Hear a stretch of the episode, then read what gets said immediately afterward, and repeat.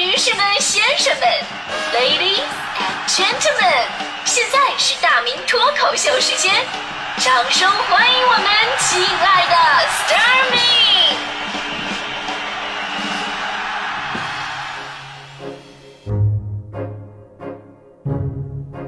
好，欢迎各位来到今天的大明脱口秀，我是大明。今天咱们聊的是你书包里的那些小秘密哈。之前有人感叹过，说不对比不知道。现在这个日本孩子们的书包真的是特别的好啊！说这个日本孩子里的这个书包有什么呢？有钢板儿啊，地震的时候可以举起来保护自己；还有什么卫星定位系统啊，家长知道你在哪儿，放水里边不沉，可以当救生圈用。而且造型高端大气上档次。所以这几年呢，总有家长去日本给孩子们买书包啊，回来以后呢给孩子用啊，你上学背着吧，多多多漂亮是吧？然后呢，背碎的发现确实哪哪都好，结果呢就是中国的课桌放不进去。这这特别尴尬，特别大大这个啊，所以呢，不要妄自菲薄，就咱们的书包也不差呀。当年我们的书包也是多用途的，比方说这个踢球的时候，啊，两个书包隔几米那么一放就可以当球门了。呃，自习的话呢，可以随便一摆就占座。上课呢，可以给自己打掩护，低头翻书包的时候呢，可以吃零食。啊，吃完他都说，哦，我终于找到这本书了。想当年我爸都利用过我的书包，防止我看电视。啊，他跟我妈只要一出门不在家，就把电视遥控器藏在我书包里边。更神奇的是，我上学这么多年，我硬是没找着。可见我是多么的不学习，是吧？书包呢，可以说承载了我们很多的青春回忆。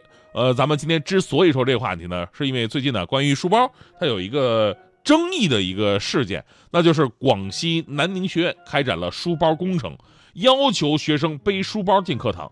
有同学认为呢，背书包更有仪式感。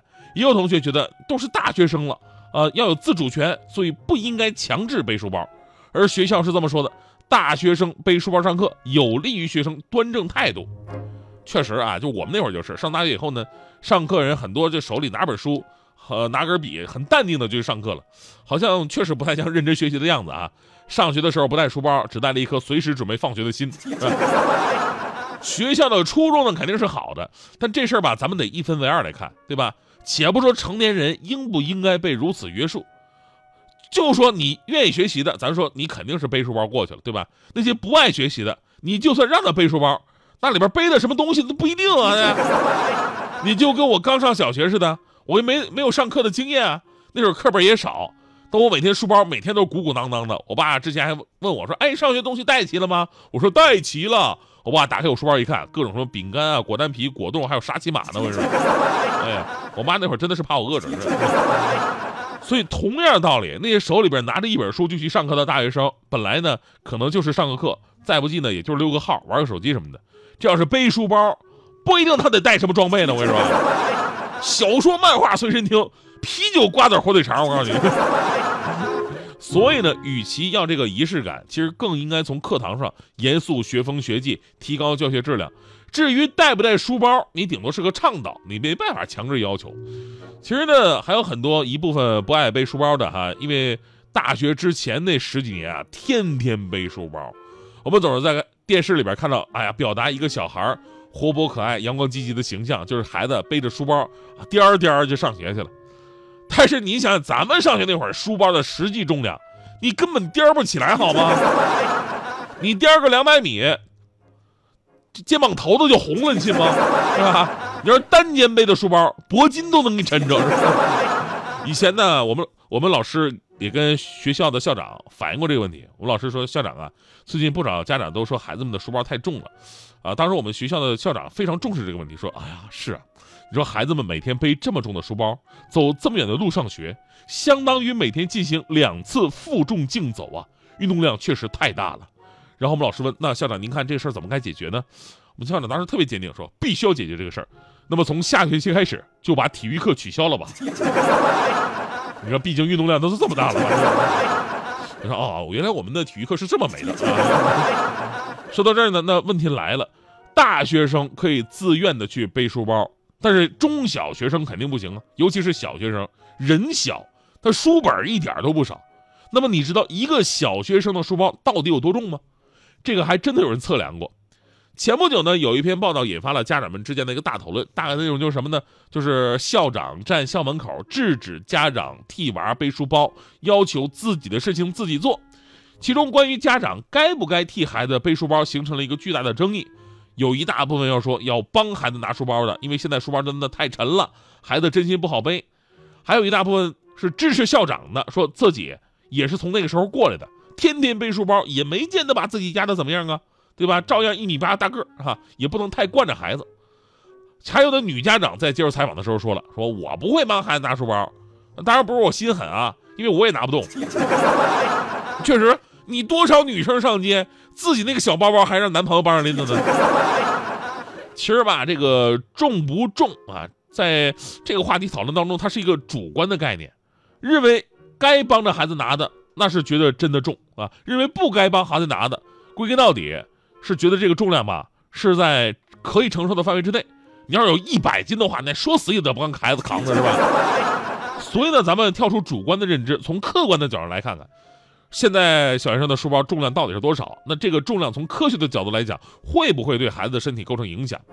在深圳，真的有相关人员做过这个调查，结果显示，深圳小学生的书包重量呢，在四到六公斤左右，也就是八到十二斤，相当于背起四分之一到六分之一个自己。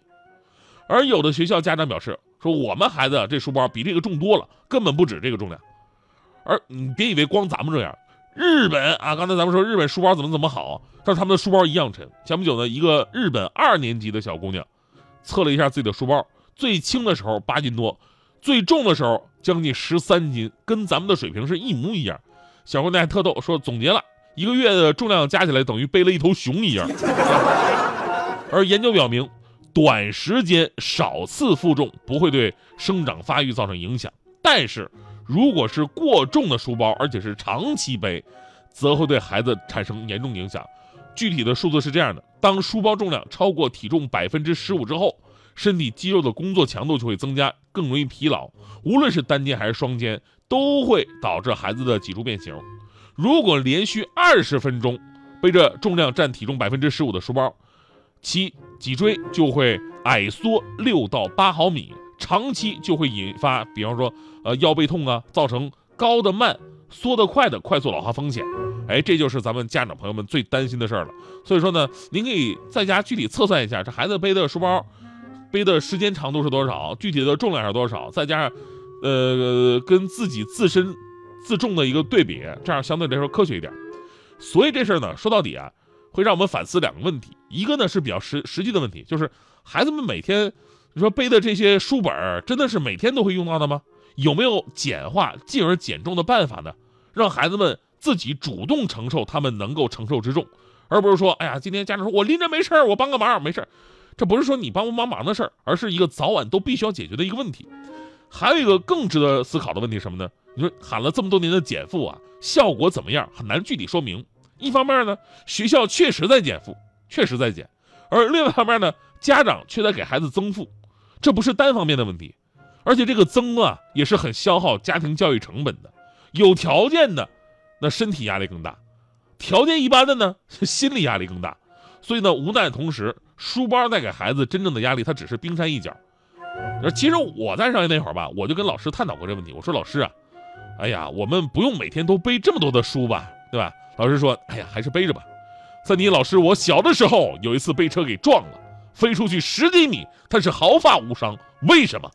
就是因为老师有大书包垫着，给知识改变命运啊。”然后我说：“我说老师，要是您当时没有背那么重的书包吧，那您可能就不会因为跑得太慢而被车撞到了吧？”老师当时看了我一眼，语重心长的跟我说了一句话：“滚出去。”你的背包背到现在还没烂，